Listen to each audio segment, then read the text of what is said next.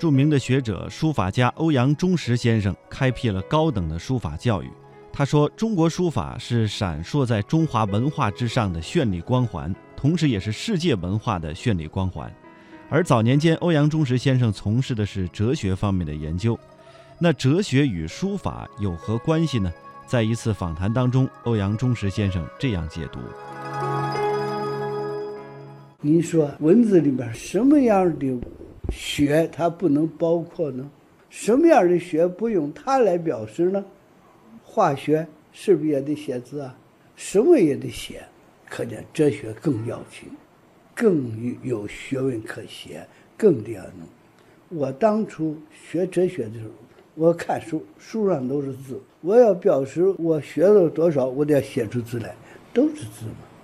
我学哲学，我特别的学逻辑专业，那更要讲思维。我想咱们任何人从小时候开始读书起就认字，不但认字，还得写字。这个时候就牵扯到写字问题。至于说用什么笔，那都不要紧，但是一定要写字。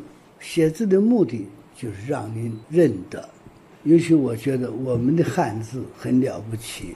人们思想的交流最方便的是语言，但是语言有时间、空间的限制，把它记录下来拿着走，这就方便了。我们的文字就是这个。当然，我们中国的文字又有特点，外国的文字都是记录的声音。